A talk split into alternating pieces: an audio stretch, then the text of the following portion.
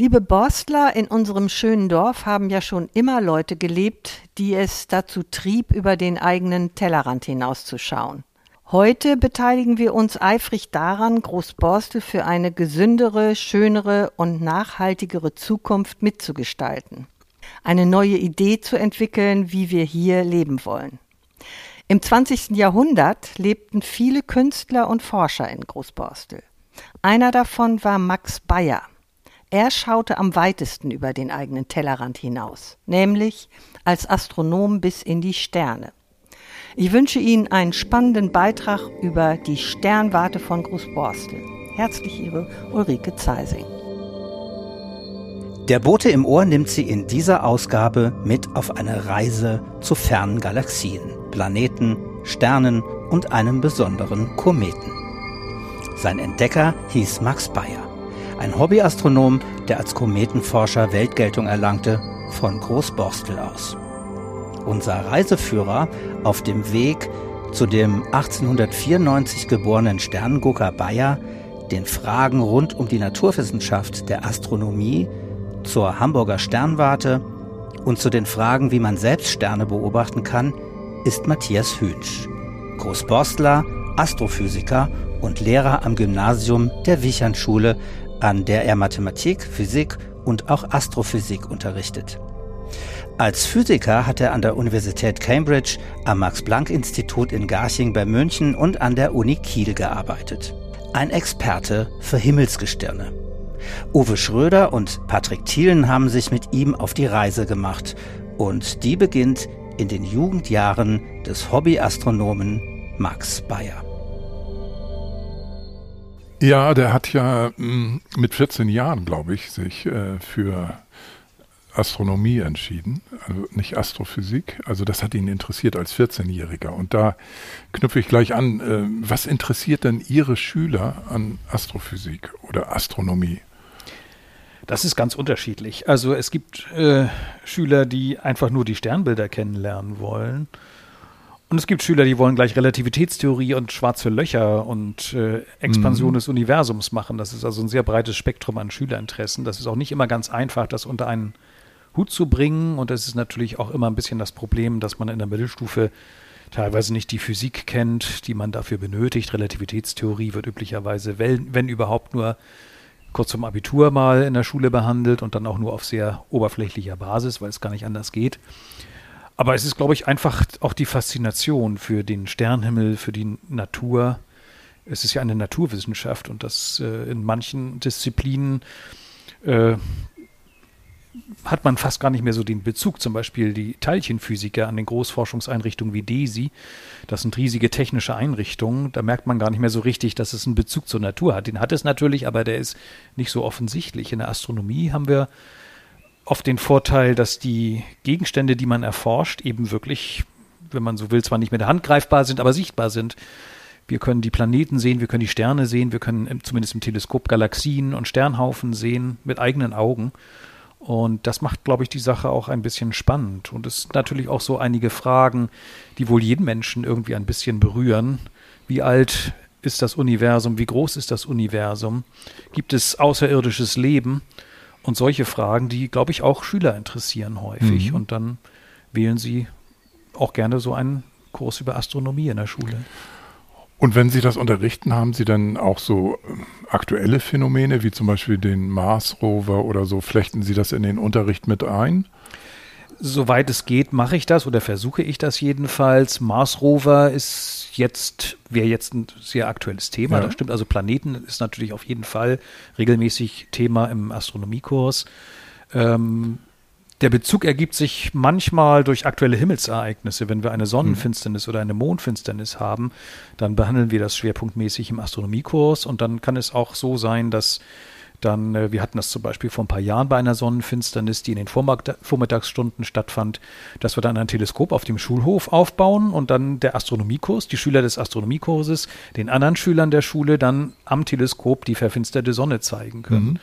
Das ist natürlich allerdings sehr seltene Situation, Das ist sehr aber selten, ja. das, äh, das macht dann natürlich besonderen Spaß, wenn die dann sozusagen äh, vorführen können und erklären können ihren, Ja. anderen, ihren Mitschülern, äh, was da am Himmel passiert.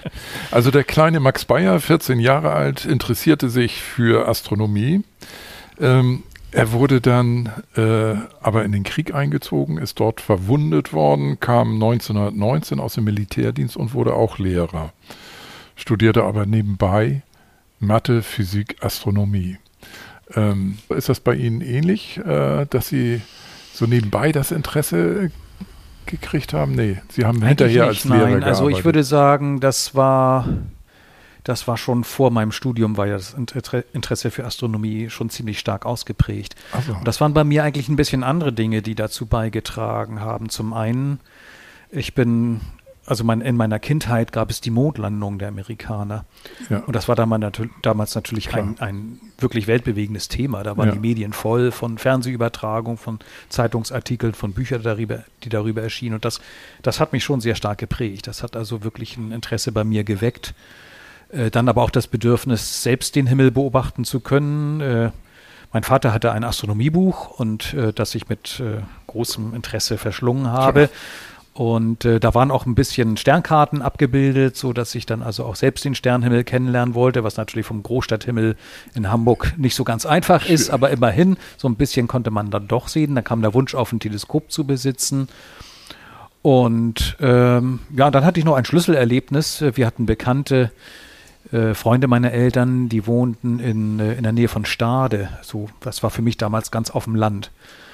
Und die haben wir dann mal abends im Herbst besucht und sind dann, wollten dann nach Hause fahren und dann war es in der Zwischenzeit dunkel geworden. Da habe ich zum ersten Mal in meinem Leben einen richtigen tollen Sternhimmel gesehen. Ich glaube, inzwischen ist das da auch nicht mehr so dunkel, aber damals war das noch, das ist lange, viele Jahre her, Jahrzehnte her und äh, da habe ich die Milchstraße gesehen und war so tief beeindruckt, dass mich das also auch noch weiter befördert hat, mich damit zu befassen. Astrophysik ist aber nicht nur Sternbeobachtung, ne? Oder? Ja, das ist richtig. Also Astrophysik ist Erforschung des Sternhimmels oder Ja. Erforschung der Himmelskörper. Und das ist, hat meistens oder fast immer nicht mehr sehr viel mit der Romantik des Sternhimmels zu tun. Mhm. Es gibt viele Astrophysiker, die kennen die Sternbilder überhaupt gar nicht. Die haben noch nie selber beobachtet. Und äh, die, die haben auch, glaube ich, gar nicht so den Zugang dafür. Aber die sind trotzdem natürlich unglaublich, finden es unglaublich spannend, irgendwelche Zusammenhänge zu erforschen. Und sei es mit dem Computer, mit, mit Zahlen und Gleichungen und Computerprogrammen. Äh, da hat jeder einen anderen Zugang letztendlich dazu. Aber manchmal kann auch die Forschung noch sehr, ich will nicht sagen romantisch, aber doch auch irgendwie berührend sein. Ich hatte selbst das Glück, dass ich mehrmals äh, zu astronomischen wissenschaftlichen Beobachtungen nach Chile fahren konnte, in die Atacama-Wüste zur europäischen Südsternwarte, wo ich dann mehrere Beobachtungsnächte an einem großen Teleskop verbracht habe und Daten gesammelt habe. Und das waren natürlich schon sehr eindrucksvolle Erlebnisse. Allein schon in dieser menschenleeren Wüste in 2400 Meter Höhe in der Atacama-Wüste diese, diese, diese Sternstadt sozusagen zu erleben mit diesen Kuppelgebäuden in einer ansonsten völlig lebensfeindlichen Welt. Äh, aber dann unter fantastischem Sternhimmel, das waren schon sehr beeindruckende Erlebnisse und Ereignisse in meinem Berufsleben, die ich auch nicht missen möchte. Was bei Max Bayer, der ja hier im Lockstädter Damm 11 gewohnt hatte, auf dem Grundstück von Wilhelm Gummelt, das Faszinierende ist, dass dem das genehmigt wurde, dort in dem Gartenhaus eine Stern Sternwarte zu bauen. Auch schon vorher, als er in Ottensen wohnte, hat ihm der Vermieter es genehmigt, im Dach äh, ein, ein Loch reinzusägen und äh, das selbstgebaute Fernrohr dort rausgucken zu lassen. Ähm, das ist doch schon ziemlich weitgehend. Also er muss ja auch ein faszinierender Mensch gewesen sein. Ja, da kann man nur, nur drüber spekulieren, aber offenbar hat Max Bayer schon selbst gegenüber seinem Vermieter eine solche Begeisterung äh, an den Tag gelegt, dass der überzeugt war und ihm die Genehmigung geteilt, erteilt hat, ein, Ja. ein, eine Sternwarte im Dach zu errichten. Und das ist, war ja nicht nur in Ottensen, das war dann später auch noch in Hamm am Pertesweg, wo er dann danach noch gewohnt da. hat. Da hat er auch eine Dachsternwarte. Es gibt auch In Bilder, diesen die Backsteinbauten, Pertesweg, ja, ne? Ja, von da ist er dann ausgebombt worden. Die Sternwarte ist leider dadurch auch so. zerstört worden. Auch seine Instrumente sind dadurch äh, zerstört worden. Und äh, aber das, das zeigt, dass er da also wirklich auch eine Überzeugungskraft hatte und wirklich Begeisterung ausgestrahlt haben muss, dass er das so ohne weiteres äh, genehmigt bekam. Ich glaube, es war auch wohl so, dass äh, es eben auch nicht nur eine reine, wie soll ich sagen, Spaßbeobachtung war, sondern Max Bayer hat das ja mit großem Ernst betrieben. Er hat sogenannte veränderliche Sterne beobachtet. Das sind Sterne, die ihre Helligkeit ändern. Das kann man bei einigen wenigen sogar mit bloßem Auge verfolgen, aber bei natürlich noch viel mehr mit dem Teleskop. Er hat also mit dem Auge und mit dem Teleskop dann die Helligkeiten geschätzt, hat das regelmäßig gemacht und dann kann man so gewisse Regelmäßigkeiten erkennen. Es gibt viele veränderliche Sterne, die eine Periode haben und das wiederum den Astrophysiker dann viel auch über diese Sterne verrät wie sie funktionieren, welchen Entwicklungsstand sie haben. Und das ist sogar heute noch so, dass es Amateurastronomen gibt, die durch die Beobachtung veränderlicher Sterne Beiträge zur Wissenschaft leisten. Mhm. Das hat er ja dann auch gemacht. Er hatte das ja wohl studiert und hat dann 1930, ähm, dort hat er eine Entdeckung gemacht. Er hatte am 26. Februar Aufnahmen gemacht, die dann später entwickelt wurden.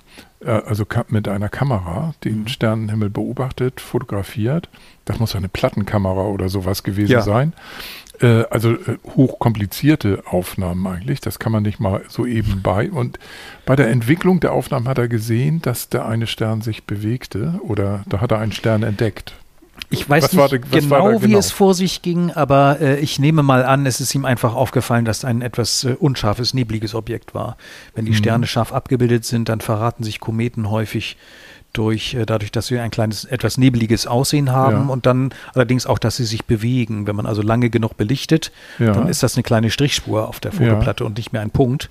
Man muss natürlich die Aufnahme nachführen. Dafür hat er ja ein spezielles Teleskop mit einer Montierung, dass äh, die Sterne auch wirklich punktförmig blieben während der mhm. Bewegung über den Himmel.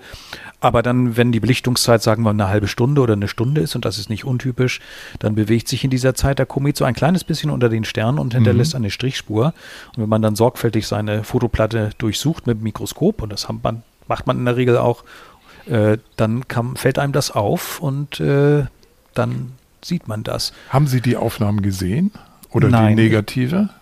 Äh, nein, ich habe die Aufnahmen nicht gesehen. Ich weiß ehrlich gesagt jetzt auch nicht, ob die im Plattenarchiv der Sternwarte sind. Ich vermute eher nicht, weil sie ja nicht in der Sternwarte in Bergedorf aufgenommen worden mhm. sind, sondern hier von Max Bayer in Großborstel. Ich fürchte, dass diese Platten damals äh, durch die Ausbombung verloren gegangen sind. Aber mhm. es wäre nochmal interessant, dann nochmal nachzuforschen. Es, ich, es, könnte sein, dass es Abzüge gibt. Da muss ich auch nochmal ja. gucken. Vielleicht in der Zeitschrift Die Sterne, in der er das dann veröffentlicht hat. Also Tage später hat er das bei dem Entwickeln der Platten äh, festgestellt, dass da etwas gewesen sein muss. Es ist ein Stern entdeckt worden von ihm, der auch nach ihm benannt wurde. Äh, die Benennung ist ein, einigermaßen merkwürdig. Ich habe mir das hier abgeschrieben aus unserem Bosler Boten. Der hieß Bayer C-130 gleich E1 130b gleich 130 römisch 4. Was, was ist das für eine komische Bezeichnung? Äh, also das 130 muss wahrscheinlich heißen 1930. No, 1930, genau. Äh, das ist also das, das Entdeckungsjahr. Ja, Kometen ja. werden üblicherweise äh, mit dem Entdeckungsjahr versehen. Ja. Das ist die neue Bezeichnung von Kometen. Das hat sich vor, ich weiß nicht genau wie lange, aber nicht so sehr langer Zeit hat man eine neue Bezeichnungsweise eingeführt. Früher wurden die Kometen einfach mit dem Entdeckungsjahr und einem Buchstaben benannt. Mhm das waren Zeiten, als man, sagen wir mal, nicht mehr als 26 Kometen pro Jahr entdeckt hat weltweit. Ja. Da reichten dann die Buchstaben aus. Und dann hat man sie später noch neu benannt, äh, eine Umbenennung vorgenommen, dann, nachdem die Bahn gesichert war. Und äh, wurden sie dann auch anders sortiert, nicht in der Reihenfolge der Entdeckung, sondern in der Reihenfolge ihres sogenannten Periheal-Durchgangs, also wann sie am dichtesten an der Sonne vorbeilaufen. Und äh, Kometen sind praktisch die einzigen Himmelskörper, die nach dem Entdecker benannt werden. Das mhm. ist also auch heute noch so. Wenn man einen Kometen entdeckt, dann wird er nach dem Entdecker benannt. Heutzutage ist es allerdings so, dass die meisten Kometen von automatischen Teleskopen entdeckt werden und dann haben die auch so äh, ja, unprosaische Namen wie, wie eben die Abkürzung des Teleskops, Neowise oder Pan-STARRS oder so ähnlich. Das so mhm. heißen diese Projekte, mit denen die, die, die, die äh, Kometen entdeckt worden sind. Aber es kommt auch immer wieder doch nochmal vor, dass ein Astronom, ganz selten sogar ein Amateurastronom, einen Kometen entdeckt und dann hat man auf die Art und Weise seinen Namen verewigt. Mhm. Auf jeden Fall finde ich aber faszinierend, dass sowohl der Max Bayer als auch der Wilhelm Gummelt offensichtlich Amateure waren, ja. die das dann später studiert haben, weil sie sich so sehr dafür interessiert haben oder es kann ja auch sein, dass sie, als sie, als sie dann merken, dass das doch ein unglaublich interessantes Gebiet ist, dass man dazu, dafür doch noch ein Studium im späteren Alter neben dem Beruf aufnimmt. Ich, ich weiß es nicht genau. Ich vermute, dass Bayer aber vor seiner Entdeckung schon äh, die Astronomiestudium gemacht hat. Da bin ja. ich jetzt aber nicht sicher. Ähm, also äh, doch, der hat vorher studiert. Er hat äh, 1919 hatte er eine Ausbildung als Lehrer gemacht und äh, die Entdeckung war ja 1906, 19, 1930. Ja. Und äh, die Sternwerte äh, in Großborstel hat er 1926 hier. Hm. Ist er nach Großborstel gezogen und hat dann wohl die Sternwarte ausgebaut. Wobei also, ich nicht weiß, ob die Sternwarte schon existierte und von Gummelt schon vorher errichtet worden ist. Das sind so einige der vielen Dinge, die äh, heutzutage im Dunkel der Geschichte liegen. Es ist ja auch nicht klar, was, was, wie lange die Sternwarte existiert hat, wann sie dann abgerissen worden ist. Es sind offensichtlich ja keine Überreste mehr da. Mhm. Äh, ist eigentlich eine spannende Sache. Also wenn da irgendwie mal noch jemand was weiß, da wäre ich da sehr ich werde mal nachfragen. Nach äh, Informationen. Ich werde mal nachfragen. Äh, das sind ja quasi Nachbarn von uns. Mhm. Wir sitzen hier in der Brückwiesenstraße. Da grenzte ja das Grundstück ja. an. Im Moment wird dort gebaut. Ja. Also die hinteren Teile der etwas längeren Grundstücke können bebaut werden. Äh, insofern wird man dort auch keine Reste mehr finden. Aber ich werde mal den Hauseigentümer von der Hausnummer 11 fragen, ob er sich erinnert oder ob er noch altes Material mhm. hat äh, was darauf hinweist. Das wäre ja interessant. Also komischerweise graben wir ja durch unsere Tätigkeit für den Bosler Boten doch das eine oder andere ja. wieder aus, Spannende wo man Sachen, denkt, ja. hm. schade, dass wir nicht das schon ein paar Jahre früher gemacht hätten. Da haben vielleicht noch ein paar Augenzeugen gelebt oder können sich ja. erinnern, zumindest als sie Kinder waren, dass es da eine Sternwarte gab und hm äh, an Wilhelm Gummelt vielleicht oder an den charismatischen Max Bayer. Der sieht ja auch auf dem Foto im Bosler Boten, es sieht ja irgendwie witzig aus. Ne? Das ist sicher, ja. mit Sicherheit ein Hingucker der Mann gewesen. Ja, äh, dann ist das äh, bei Ihnen ja so, dass Sie sich äh, quasi als Lehrer auch nebenbei jetzt mit der Astrophysik beschäftigen, zwar als Unter Unterrichtsfach, das Unterrichten, aber betreiben Sie das denn auch hobbymäßig? Ja, ich also mit Astronomie habe ich nicht nur über den Lehrerberuf zu tun, sondern eigentlich noch in stärkerem Maße auch äh, zum einen dadurch, dass ich das immer noch ein bisschen auch als Hobby betreibe. Ich habe sogar selber ein Teleskop, ein kleines Teleskop, das habe ich auch schon seit Was heißt Studentenzeiten. Klein? Äh, das ist ein Spiegelteleskop mit 13 Zentimeter Durchmesser ja. und ein Linsenteleskop mit 9 Zentimeter. Das ist heutzutage ja. ein kleines Teleskop. Mhm. Vor 30, 40 Jahren war das noch ein mittelgroßes Teleskop, aber inzwischen ist es auch so, dass da äh, der technische Fortschritt es ermöglicht hat, dass man heute zu erschwinglichen Preisen noch größere Teleskope sich zulegen kann, wenn man denn das möchte. Also da gibt es inzwischen einen großen Markt für Teleskope. Damit gucke ich tatsächlich auch von Großborstel gelegentlich nochmal in den Himmel, mhm. auch wenn das hier natürlich durch die Stadt und auch den Flughafen natürlich einen sehr aufgehellten Himmel gibt. Aber so manche Dinge, Mond und Planeten, kann man ja da trotzdem noch mit äh, beobachten. Mhm. Der Blick in den Sternenhimmel war für die Menschheit immer schon von großer Bedeutung. Aber wer ihn heute beobachten möchte, wird enttäuscht sein. Der Sternenhimmel verschwindet nach und nach aus unserem Blickfeld. Schon heute sind aus Großstädten kaum noch Sterne zu sehen, auch in Großborstel. Schuld daran ist die Lichtverschmutzung oder auch Lichtsmog genannt. Da geht es natürlich nicht um eine Verschmutzung des Lichtes selbst. Es bedeutet, dass übermäßige Beleuchtung die Landschaft in eine Lichterglocke taucht und den Nachthimmel überstrahlt. Und das hat Konsequenzen. In den letzten Jahren sind in Europa viele nachtaktive Insektenarten ausgestorben. Die biologischen Tag-Nacht-Zyklen vieler Tiere werden gestört. Die zunehmende Schlaflosigkeit beim Menschen ist ein Grund und vieles mehr. Unser Gast Matthias Hünsch rät mindestens 50 Kilometer aus der Großstadt herauszufahren, zum Beispiel nach Mecklenburg oder an die Nordseeküste, um den mittlerweile seltenen Sternenanblick zu genießen und sich verzaubern zu lassen. Äh, ansonsten habe ich mit der Astronomie sehr viel noch dadurch zu tun, dass ich ähm, Förderverein der Hamburger Sternwarte tätig bin als stellvertretender Vorsitzender. Dieser Verein äh, hat sich zum Ziel gesetzt, die Sternwarte in Bergedorf zu erhalten. Das ist nicht selbstverständlich. Die Sternwarte ist ein Forschungsinstitut und gehört zur Universität Hamburg. Es ist aber, wenn man mal da war, sieht man das, eine höchst interessante bauliche Anlage, über 100 Jahre alt, mit einem wundervollen parkartigen Grundstück und neobarocken Bauten. Mhm. Und die natürlich einen erheblichen Bedarf an Unterhalt erfordert. Und die Universität das Problem hat, dass sie natürlich, dass es nicht ihre Aufgabe ist, ein, ein Denkmal zu erhalten, sondern Wissenschaft und Forschung zu betreiben. Und der Verein unterstützt die Universität im Erhalt dieser Anlage und unterstützt die Universität auch ähm, in der öffentlichen, in der astronomischen Öffentlichkeitsarbeit. Das heißt, es gibt dort regelmäßig Führungen, Beobachtungsabende, Vorträge, andere Veranstaltungen, wo der Förderverein da einen Teil der Öffentlichkeitsarbeit der Sternwarte bestreitet und mit der Sternwarte zusammen ähm, so eine Art astronomische Bildungsarbeit auch betreibt. Mhm. Manche Besucher, die zum ersten Mal zur Sternwarte kommen, denken immer, das ist ein Gebäude mit einer Kuppel und einem Teleskop, aber tatsächlich ist es eine ganze Anlage. Es ist eine, ein großes, ein sieben Hektar großes Grundstück mit insgesamt sieben Beobachtungsgebäuden, teilweise solche halbkugelförmige Kuppeln, teilweise Schiebedachhütten ähm, zum Teil von beachtlicher Größe. Dazu noch weitere Bauten, Verwaltungsgebäude, Wohngebäude in neobarocker Bauweise, wie mhm. das vor 100 Jahren so äh, üblich war oder, oder häufig äh, gemacht worden ist. Und äh, es sind tatsächlich äh, sieben Teleskope auch dort vorhanden, allesamt betriebsfähig.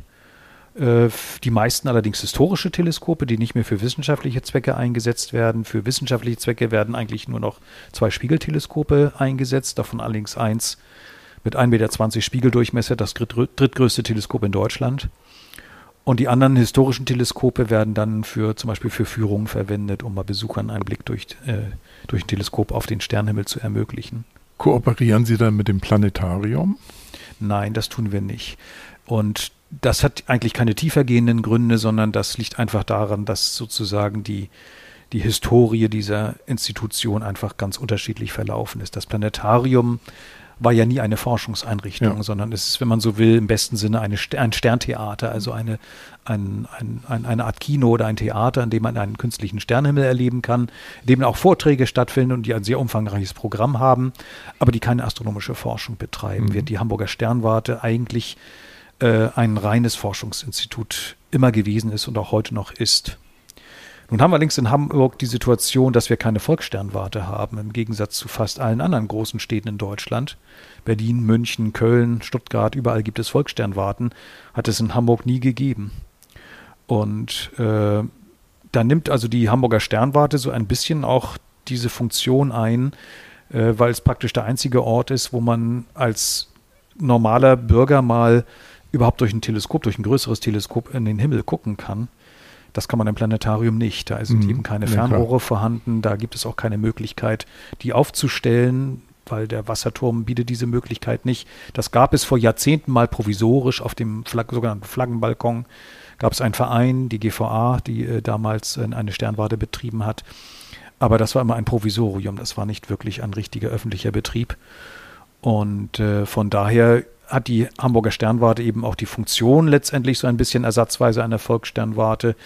Allerdings, man muss dazu sagen, es ist nicht ganz einfach, denn das machen die Wissenschaftler und die Mitglieder des Fördervereins alles ehrenamtlich. Mhm. Und das bedeutet, dass natürlich auch das Angebot dadurch beschränkt ist, ja. äh, weil das in der Freizeit geschieht. Und da ist der Bedarf zum Teil sehr viel größer, die Nachfrage sehr viel größer als das, was ja. äh, an, zur Verfügung gestellt werden kann.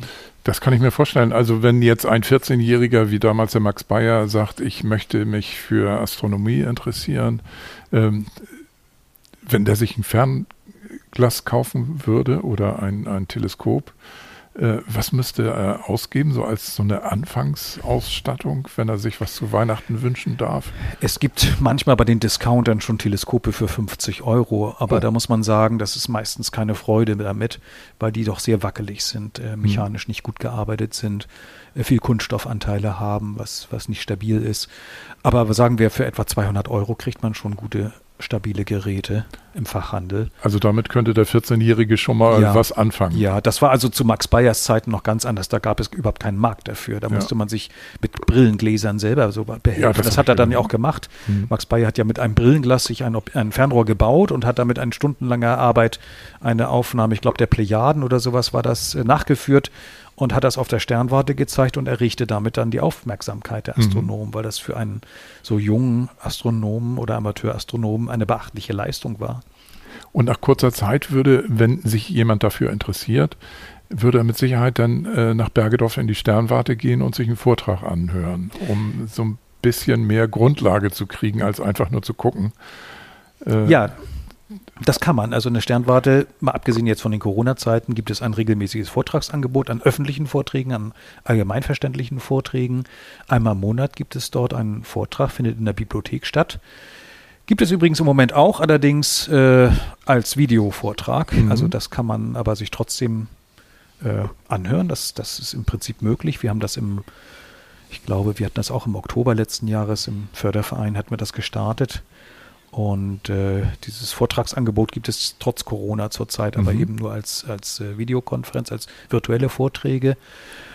Und da kann man dann ein breites Spektrum an Themen äh, sozusagen auf sich einwirken lassen. Das reicht also von, von Vorträgen über aktuelle Themen der Forschung, über schwarze Löcher oder äh, Expansion des Universums, über Entwicklungen in der Wissenschaft. Das sind häufig die Astronomen der Sternwarte selbst, die dort vortragen aber es sind häufig auch historische Themen. Wir hatten unlängst einen Vortrag über antike Astronomie, historische Themen und manchmal sind es auch amateurastronomische Themen, wie, mhm.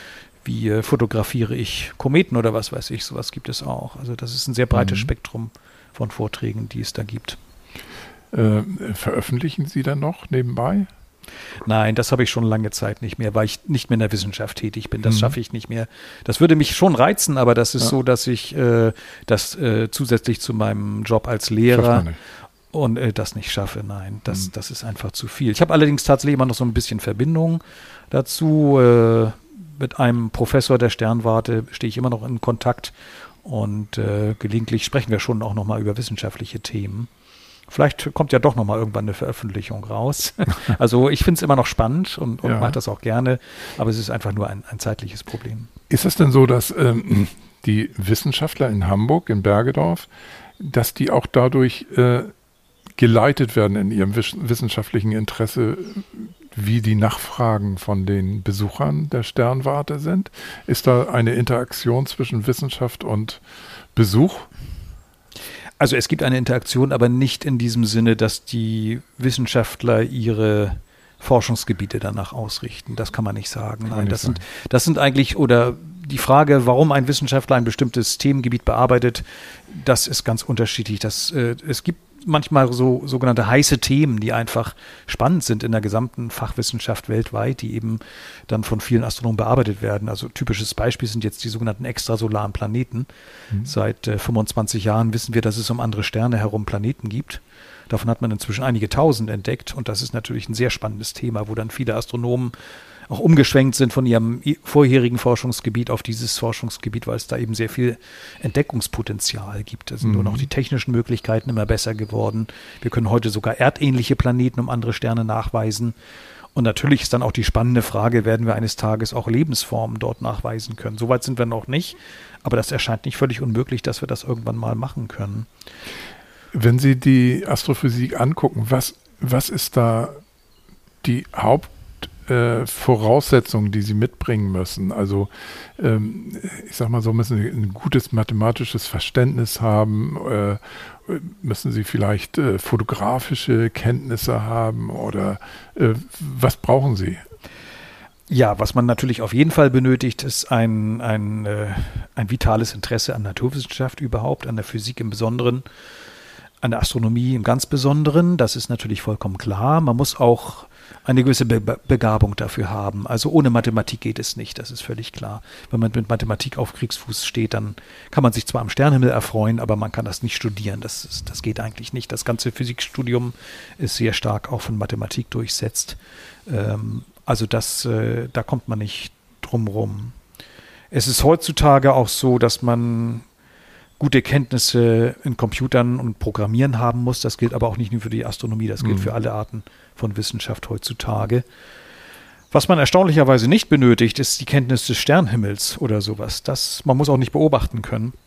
Es gibt viele Astrophysiker aus der theoretischen Astrophysik, die mit einem Fernrohr nicht umgehen können und die auch keine Ahnung vom Sternhimmel haben, die trotzdem mhm. äh, bedeutende Beiträge zur Wissenschaft leisten. Das ist auch nicht, nichts äh, äh, Spezifisches an der Astrophysik, sondern das gibt es auch in anderen Bereichen der Naturwissenschaft. Es gibt Theoretiker und Experimentatoren. In der Astrophysik sind die Experimentatoren die Beobachter Und äh, nur durch das Wechselspiel dieser beiden entsteht überhaupt der Wissensfortschritt. Mhm. Die Beobachter beobachten irgendwas, die Theoretiker versuchen es zu erklären, machen Voraussagen, die die Beobachter dann wieder überprüfen. Und durch dieses Wechselspiel geschieht der Erkenntnisfortschritt. Mhm.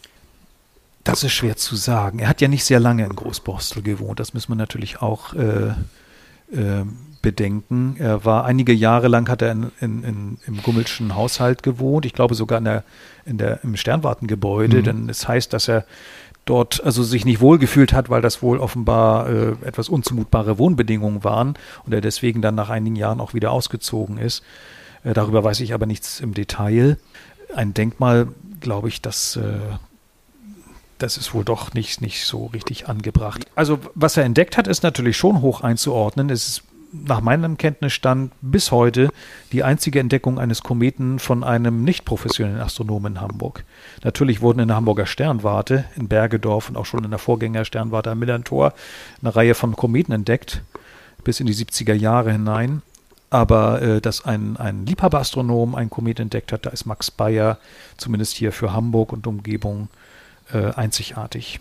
Und ich möchte das auch nicht nur auf diese Kometenentdeckung beschränkt wissen, sondern äh, Max Bayer hat ja äh, schon Jahrzehnte vorher und nachher vor allen Dingen noch bis in die 1970er Jahre, äh, zuletzt dann nach dem Krieg vor allen Dingen in Hamburger Sternwarte in Bergedorf, äh, andere Kometen und veränderliche Sterne beobachtet. Und er hat das mit einer solchen Perfektion bei vergleichsweise einfachen Mitteln, nämlich im Wesentlichen nur mit seinem Auge, er hat das mit einer so großen Genauigkeit gemacht, dass er seine Beobachtungsergebnisse in wissenschaftlichen Journalen veröffentlicht hat, über viele Jahre hinweg. Und äh, das wurde also ohne Probleme wurde das akzeptiert. Seine, seine Beobachtungen waren so substanziell, dass er damit also wirklich Beiträge zur Wissenschaft geleistet hat. Und das äh, kommt fast ein bisschen kurz, wenn wir jetzt immer nur von dieser Kometenentdeckung re reden, dass er eigentlich wirklich auch bedeutende Beiträge zur Wissenschaft geleistet hat über Jahrzehnte hinweg. Danke Matthias Hünsch für diese unterhaltsame und informative Reise auf den Spuren von Max Bayer. Bis bald. Und das war der Bote im Ohr, produziert von Auf Wellenlänge, der Audio- und Videoproduktion aus Großborstel.